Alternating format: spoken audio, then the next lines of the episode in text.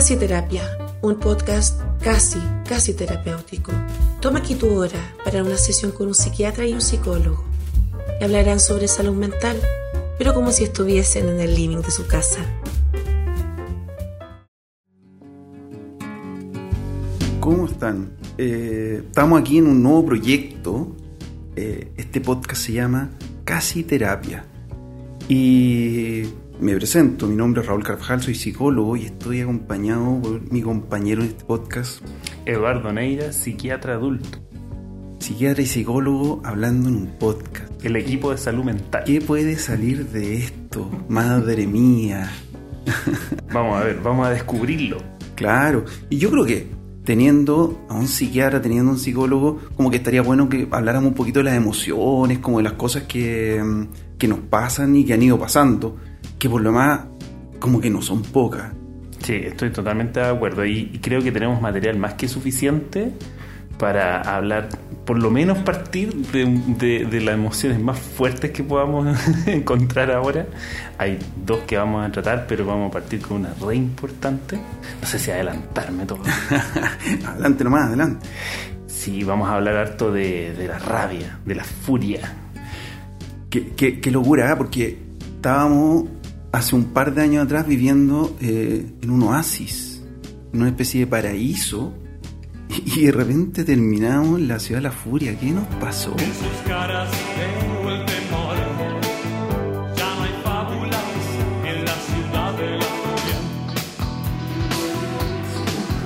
Todavía recuerdo que nuestro problema más grave era que el vocalista de una banda eh, como que había ninguneado a Chile. después de eso, después de eso era como nada. Chuda. No, o sea, de, verdad si hay un guionista que está a cargo de este país, es creativo el weón, porque, de verdad eh, partimos suavecito un estallido social. Claro. Suave, suave que, nunca olvidaré, coordinado con el estreno de la película de Joker. Eso es muy friki. Eso, es, eh, de hecho, yo alguien me contó en la consulta hablando de esto y me dice que fue a ver la película el 19 de octubre y salió del cine. No entendía nada. ¿Sigue la película? ¿Esta es la promo de la película? Uf una coincidencia notable. Notable, es como que lo que dice esto, como quizás los guionistas se pusieron de acuerdo. Menos mal que no estrenaron, no sé, el mega terremoto o qué sé yo, no, no demos idea. No, está súper. De hecho, y, ese momento eh, nos trae a colación al tiro lo que queremos conversar como tema en, en este capítulo. O sea, la rabia, eso es lo que más se vio ese día, ¿no? ¿Cómo apareció la rabia? Ay, que había rabia guardada. Ah, sí, sí, efectivamente. No, nos pasa mucho, nos pasa mucho eso. Y si uno sigue como la línea histórica, eh, viene el estallido, como que además uno dice, ya, esto eh, va a seguir, se va a resolver, y nos cae una pandemia. Como una cosa poca. La peor pandemia en 100 años. Yo no sé qué te pasa a ti, pero yo dije, uh, no, cagamos, o sea, tres meses encerrados ese era mi peor pronóstico, así como. Y, y además, pseudo encerrado. Yo me veía igual trabajando, pero como bajando el ritmo. y, y, además, el problema, y eso lo vamos a conversar después de dónde nace toda esta cuestión, pero la cantidad de frustración que produjo. O sea, la gente tenía planes, tenía viajes, tenía salidas, tenía proyectos, y todo se vio frustrado. Todo. Y se sigue viendo frustrado todavía. O sea, hay gente que todavía está tratando de, de salvar los coletazos de toda esta cuestión. Sí, yo, yo pienso en toda esa gente que hizo la lista de fin de año así con los propósitos del 2020. yo tengo, yo tengo una teoría desde el 2019. ¿eh? El año, en el año nuevo del 2019 no hubo fuegos artificiales. Para mí no hay año, no hay buen año si no hubo, no partió con fuegos artificiales. Me disculpan todos los que están ahí cuidando los perritos, yo sé, pero a mí me encantan los fuegos artificiales y tengo esa teoría. Si no hay fuegos artificiales, el año no promete. Sí, no, yo tengo otra que no, hemos sacado no sé cuántos años el Cristo Mayo a pasear así. no, no, no. estamos, estamos en problema, estamos en deuda con los ritos en este país que, empeora la situación. No, fue, fue, fue rudo. Y, y sabéis que yo, que está, yo creo que relacionado finalmente con la rabia, que pasó que en ese primer minuto, o sea, no primer minuto, cuando fue eh, avanzando el tema de la pandemia, como que en Instagram empezó a aparecer como vamos a salir más fortalecidos de esto, vamos a ser mejores personas. Justo ayer estaba hablando de eso decía, claro, que todos prometían, no, si ahora vamos a ser mejor, y termina y empieza una guerra. lo peor, que el peor ejemplo de la humanidad, digamos, el partido, pero seguidito la pandemia. Claro, no, claramente. Eh, y, todas esas buenas intenciones al, carajo además, porque como que no, sí, vamos a estar más conscientes, claro, viene, la guerra, no suben los precios. La inflación, sí.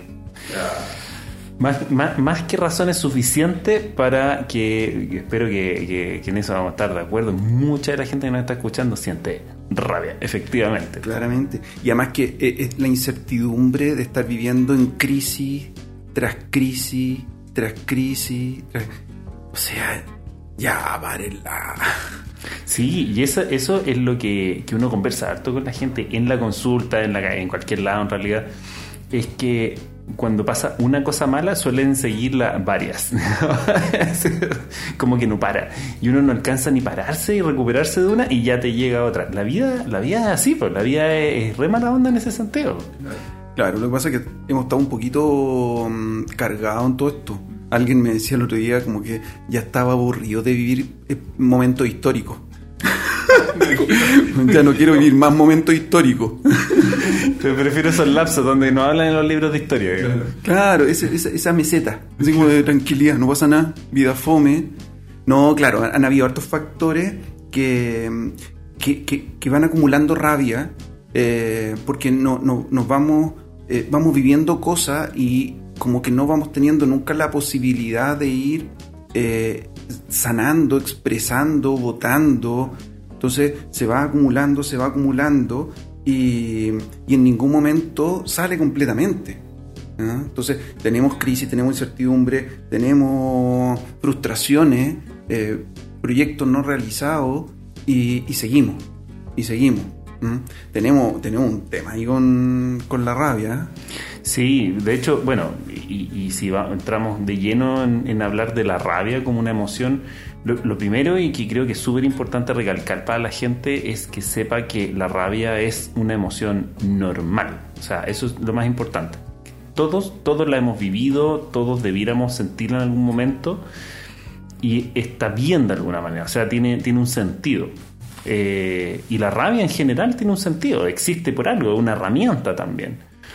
Eh, el ser humano viene seteado para sentir rabia ante ciertas instancias y en general, y, así muy a modo resumen, este momento académico por si acaso, eh, muy, bien, Vengo de hacer clase, entonces me decía, vengo en modo profe todavía.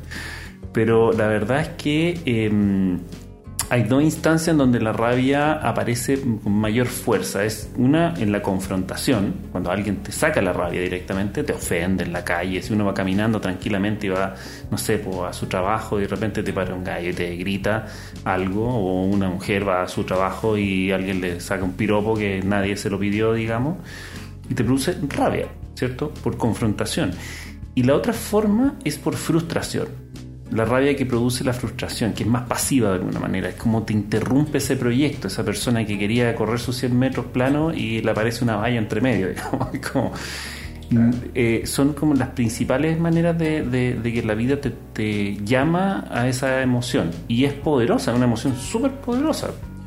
Súper potente, como decías tú, eh, como, como todas las emociones, no, eh, nos instalaron este sistema operativo hace varios millones de años, entonces esto tenía que ver con, con otros problemas.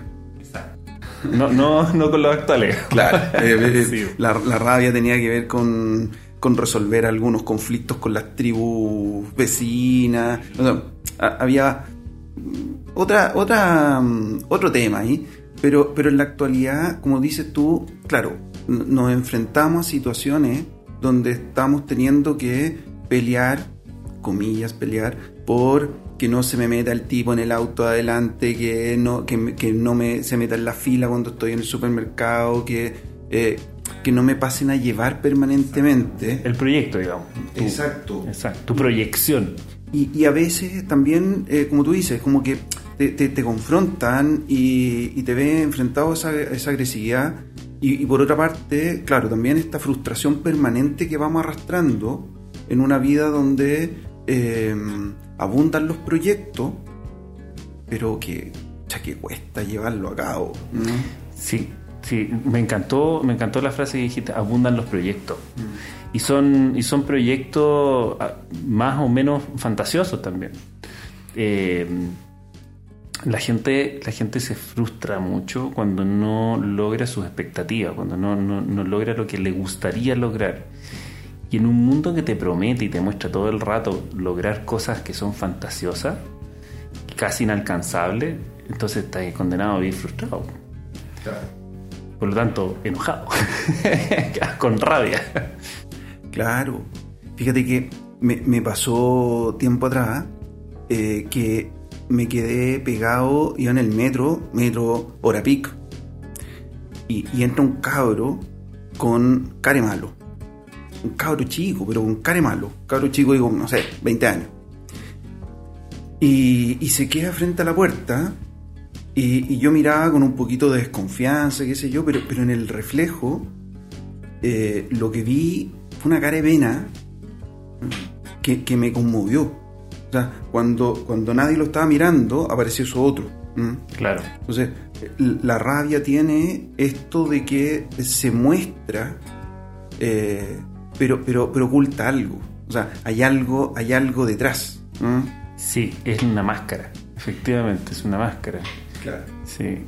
Y que es muy, es muy conflictiva. De hecho, cuando, cuando uno lo piensa, mm, cómo se genera la rabia, ya desde el punto de vista casi neurológico es muy, es muy contradictorio. Es como se generan lugares que no deberían estarse sincronizando. Pasa lo mismo como en, el día a día, como ¿por qué ando con esta rabia si tengo que hacer otras cosas? ¿Y qué hay detrás de la rabia? ¿Qué pasa a veces? Yo lo veo desde la, desde la psiquiatría. Muchas veces los pacientes que vienen con eh, episodios depresivos, por ejemplo, depresión, el único síntoma es la rabia, es la irritabilidad. Andan enojones y no toleran nada, nada, nada, nada. Y uno empieza a escarbar detrás de eso y aparecen las otras ideas. La idea de que yo no valgo, yo no sirvo, estoy fallando. Y ahí está la frustración que los corta. Oh, impresionante. Yo me he preguntado un montón de veces si eso tiene que ver con nuestra cultura. O bueno, uno lee literatura extranjera y también se repite, por supuesto, en, muchos lados. Pero nuestra cultura es muy de rabia. ¿eh? Es súper, súper... Eh, como decía, el, enojo, la confrontación, está ahí, a flor de piel. Claro. Que, que es como la expresión válida. Mm, ¿ah? O sea, eh, niñitos hombres, claro. no, no podemos llorar Claro. porque nos dijeron todo el tiempo que eso era de maricones. ¿Cachai? Entonces, no podemos llorar. Y, y- y si tenemos pena, entonces, ¿cómo lo expreso? Mm, A través de la rabia, que es como la que se legi- eh, legitima. Claro, más normal. Ah, niños, se pelearon. Nada bueno, son niños. Exacto. En las niñas, no, no, la rabia no, porque las señoritas no. ¿Cómo van a estar teniendo rabia? ¿Ah? Cámbiame la cara. ¿Ah? Exactamente. Cámbiame la cara. No, no, me- no me ponga así. No. Yo tenía una, una, un- voy a decir, alguien conocido, digamos, para no usar nombre, que el anonimato es súper importante, que te dice, no frunza el ceño, te va a quedar marcado. A la señorita, la señorita no puede enojarse, le va a quedar marcado y le, y le- y le sobaba un poco el, el entrecejo para que no le quedaran las arrugas. O sea, es más importante verse señorita, ¿cierto? No arrugado. Que expresar la rabia. Uy, Dios mío, qué impresionante. Ya, ya negando lo físico de la rabia, que es tener cara de enojado. digamos. Claro. Claro. Oh, Claro, pa- partamos diciendo que si, si negamos la emoción, ya estamos mal. Claro, Ah, es un muy mal punto de partida. No reconocer las emociones, y creo que esto se ha conversado un montón últimamente, lo encuentro genial, que hay que expresar lo que uno siente. Ahora, ¿cómo? Ese, ese es la- la- el cuestionamiento. Eso es lo que harto trae a colación eh, lo que vamos a conversar de. Ll- Llegaremos a eso. Claro. Ahora, es interesante también ver cómo eh, est- estos periodos intensos desde el punto de vista social, político, económico, ecológico, crisis varias, eh, generan est- esta rabia, esta rabia que es una rabia más externa, si se quiere. Entonces yo me- el, el- el pecado capital de las redes sociales Twitter. O sea, yo no sé si a ustedes les pasa, pero yo me meto a Twitter y es como un baño de rabia. Es la red social de la O rabia. sea, claro. Yo me quedo con rabia, pero así para regalar. ¿Mm? Yo siempre he pensado que el logo debieran ser dos pájaros agarrándose a combo. Eso. Tiene más sentido. Es impresionante, impresionante cómo, cómo se expresa. la- Porque ahí me, me llama la atención. Mi teoría es que como te dan pocos caracteres, entonces sacas lo que más se te venga a la mente. Y parece que lo primero que se viene a la mente es la rabia. Yo, de hecho, no voy a dar mi Twitter porque me da vergüenza, pero, pero últimamente me he pillado en esto de escribir, borrar. Escribir, borrar. Me, me- me autocensuro. Yo, yo siempre que escribo un mensaje digo, ¿a alguien le importa mi opinión? Probablemente no. Además, a nadie le importa. Exactamente, exactamente. Es una red social súper interesante donde más se ha dado la, la- la expresión de la rabia, es verdad. Y, y aparece esta rabia social y, y lo interesante es que cuando aparece esa rabia, yo estoy proyectando algo mío ahí. Mm. Eso que me da rabia, el que le pegó a no sé quién, el que hizo no sé qué, el que mintió, el que no mintió. Entonces esa rabia está diciendo algo de mí. Me, se, ga- se gatilla algo interno que yo pongo ahí. ¿ah? Pero como no soy consciente, le echo la culpa al tipo a la tipa. Pero, Es- ay, justifico la rabia en el fondo, sí, porque necesito ponerla en un lugar. exactamente. Entonces yo creo que una buena medida es empezar a preguntarse qué, qué me, qué me genera. Exacto. ¿Ah? Yo el otro día le decía a alguien, cuando yo estaba en la universidad, qué, te- ¿Qué tremendo, no, no voy a decir el año. Viajando en el pasado. Claro. Viajando en el pasado con Raúl. Claro. Eh, lo único que puedo decir es que en la micro me daban boletos, para que sacaran una idea. Quien se pasaba la plata de, desde atrás, de la puerta de atrás hacia el. Muchas veces, claramente, y que las micro más no paraban. Bueno, pero uh, son detalles. Cuando yo estaba en la universidad, eh, me enamoré de toda la teoría maturana y escuchaba. Entonces, Maturana habla esto de la estructura, la organización y da un ejemplo que es bien bonito de la radio cassette. Radio cassette. Si hay un niño escuchando acá, era un aparato que Google, googleen este, mira, métense su celular y busca cassette. C-A-S-S-E-T, ¿ya? Entonces Maturana decía que la, la estructura eran todos los aparatos y que si faltaba algo, la radio funcionaba igual, porque lo importante era la organización. Claro. Pero si venía un dedito mágico y apretaba un botón, sonaba la música. El error es creer que el dedo es el mágico y que hace que la radio suene. Exacto. No, la radio suena porque tiene una estructura interna. Entonces cuando a mí algo me da rabia, no es el pelotudo que está en Twitter diciendo algo. Que sería el dedo mágico. Exactamente. Eh, algo que tiene que ver conmigo, que no está resuelto y que yo lo justifico con ese tipo, con esa tipa, con esa situación. Entonces me pierdo la posibilidad de decir, a ver, ¿qué tiene que ver esto conmigo? ¿Mm? ¿Qué, me, qué me gatilla? ¿Qué, qué pasa ahí que, eh, me moviliza esta rabia y esta sensación de ira? ¿Mm? Entonces es interesante cuando uno empieza a mirar la rabia eh, como, como un primer ejercicio de, de reconocimiento. Ahí, ¿qué, ¿Qué es lo que está pasando? Porque siempre tiene que ver conmigo. Sí, eso yo lo, lo rescato demasiado. Efectivamente, la gente va descubriendo cuando está, cuando está en terapia, por ejemplo, o en este caso casi terapia. eh, la verdad es que se va dando cuenta que la rabia tiene más que ver con uno que con, con lo de afuera. El mundo externo efectivamente es un, es un continuo. Siempre hay cosas por las que uno se puede enojar, pero uno las logra obviar. Hay algo que uno lo pone más sensible. Eh, y en general eso suele ser, en muchos pacientes especialmente, la frustración. O sea, la frustración te pone súper sensible a la rabia. Uno anda ahí mechita corta por la calle, digamos, hasta que alguien se cruce. La pobre víctima. Claro. Sí, pasa, pasa también. Claro, y como que, como que andamos buscando objetos de rabia, así como que andamos buscando algo para enojarnos. To- Todo el mundo ha tenido alguna vez peleas imaginarias en la ducha. Totalmente. Todo el mundo ha dicho, ¿por qué no le dije eso? ¿Por qué cuando me miró así no le habré hecho esta cosa? ¿Y qué pasa si llego a la pega y me dicen esto? Yo le voy a contestar tal cosa y llega a la pega y todos están felices. Podréis decir para tranquilizarme, todo el mundo tiene todos los días peleas imaginarias en la ducha para sentir un poquito. Totalmente. Esto y algo, me encanta, me encanta conversar estas cosas cotidianas con los pacientes, ¿ah? me encanta. Y claro, en, mi censo el 100% de la población, el 100% de la población tiene peleas imaginarias. Los lugares más frecuentes son la ducha, eh, la micro y el metro, por lejos.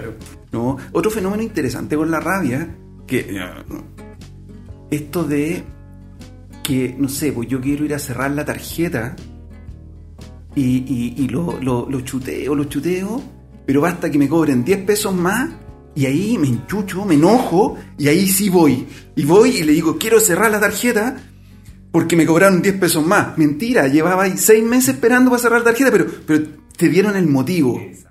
Entonces yo justifico la acción desde la rabia que siento por esa injusticia. Te han cobrado 50 lucas en intereses, mantenciones y donaciones varias. Pero los 10 pesos fueron Es fundamentales. De hecho, ahí, ahí está, yo creo, la clave de entender para qué funciona la rabia.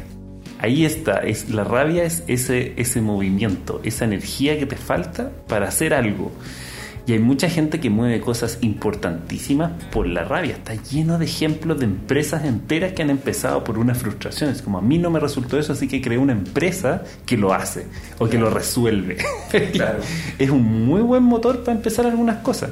Es como cuando a quien no le ha pasado, antes, has, has terminado en un acuerdo, mentira, te patearon. ¿eh?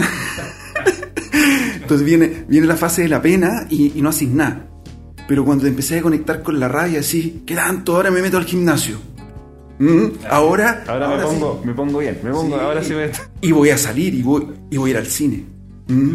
Claro, Pero es como, como desde la rabia. la rabia. Digo que la pena no, no, no, no- no te da para eso. No, la pena te congela, te deja botado. La rabia te mueve, te, te hace hacer algo. En el peor de los casos, como algunos diputados por ahí, hasta te, te, te motiva a pegar un mangazo, digamos. O sea, te, te, te puede motivar a hacer cosas erróneas también, digamos. Pero te mueve. No, o sea, yo creo que si nuestro Congreso Nacional fuese una serie Netflix, estaría más cerca de la comedia. Ay, Dios mío, tenemos una cantidad de series acá de... Sí, totalmente. Una comedia, no. pero de las malas, sí. Mala, po. Mala. No, o sea. No. Po- Es como, como, como, es como desde el ridículo, no, no es del humor el- así como más refinado, ¿no? Es como desde el ridículo. Sí, es como que si se planta ahí en el Festival de Viña nadie lo aplaude. Es como que al final termina ese tipo de humorista. Sí, no, hasta, hasta para la rabia son rascas. Sí, exactamente. Sí. Como que, como, como que la rabia cotidiana, la de la calle, la del, la del supermercado, es como más. mm, es más. es más entretenida. ¿Mm?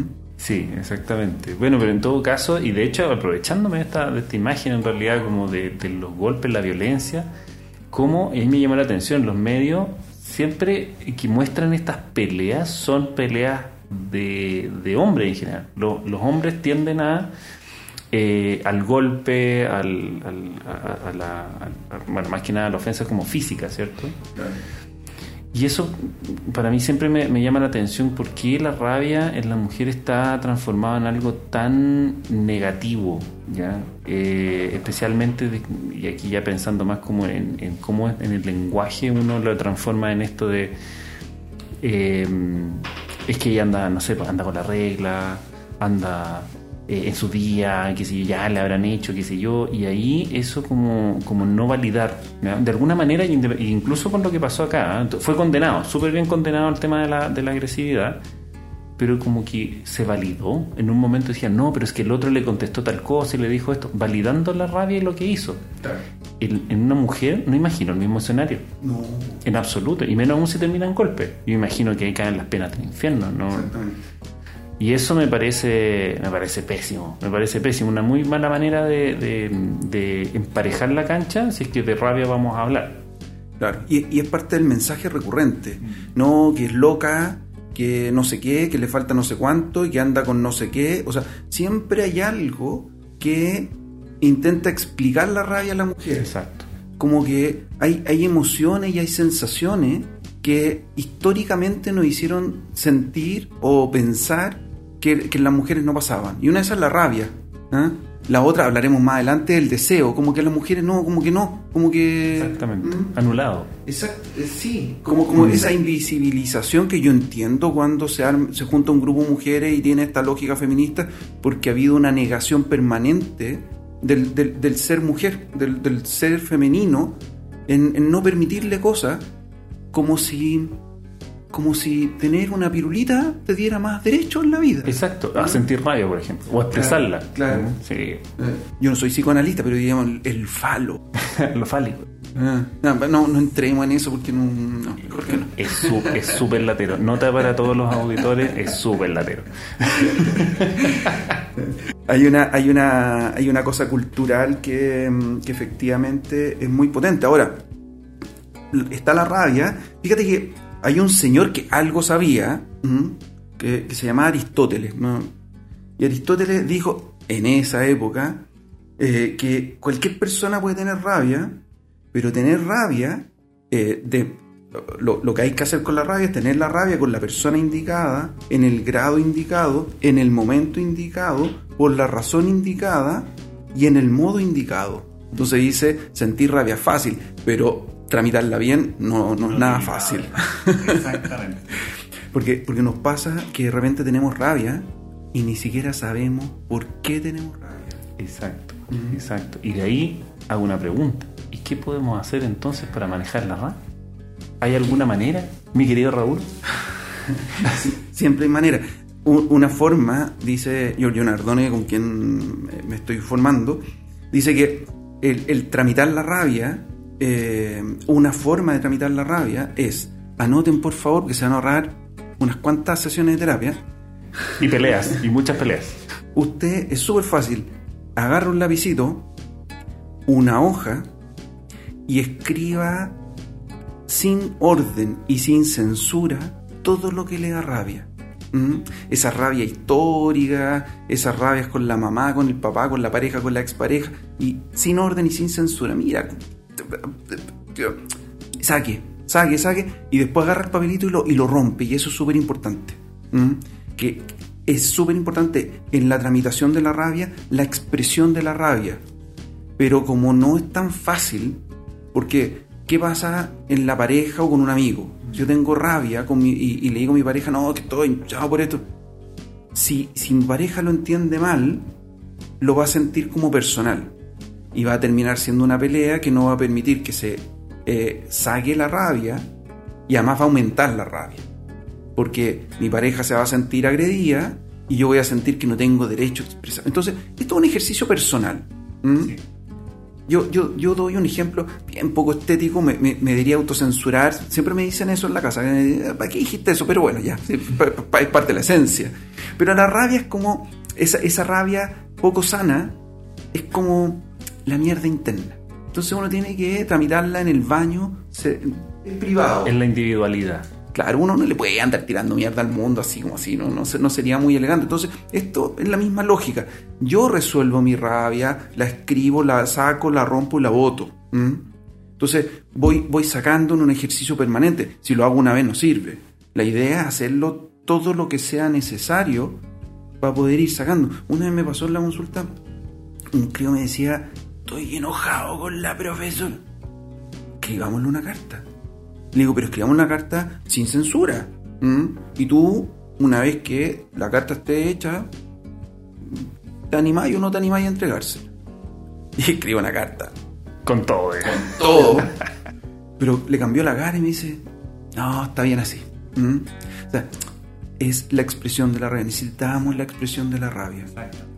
No, genial.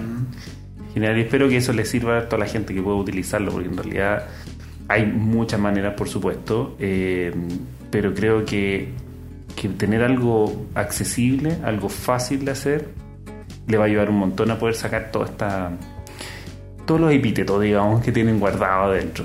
Es válido, totalmente válido. Y, y sacar, sacar eso primero y después metas al gimnasio y después sale a caminar y después va a subir un Y cerro. además la hoja sale más barato.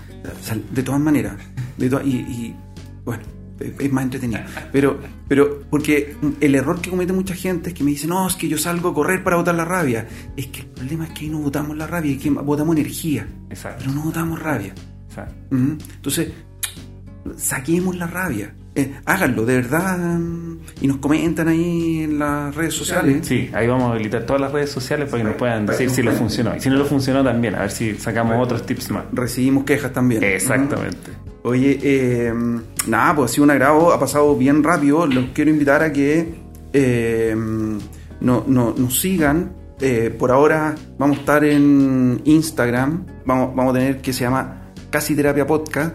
Y cuando escuchen esto, pónganle ahí un, un me gusta en, en las plataformas. Síganos, síganos. Eh, para que, para que esto avance, para que eh, ayuden al artista nacional. Al, al creador de contenido, decía, creador de contenido. Claro, así que esta es como la pasada de sombrero así, ¿eh? del, del metro. Y, mm, y nada, pues, no- nos vemos en una próxima sesión en este espacio casi, casi. Casi. Terapéutico. Casi. que estén muy bien, un abrazo. Un abrazo. Casi Terapia, un podcast casi, casi terapéutico. Nos vemos en una próxima sesión, en este espacio casi, casi terapéutico.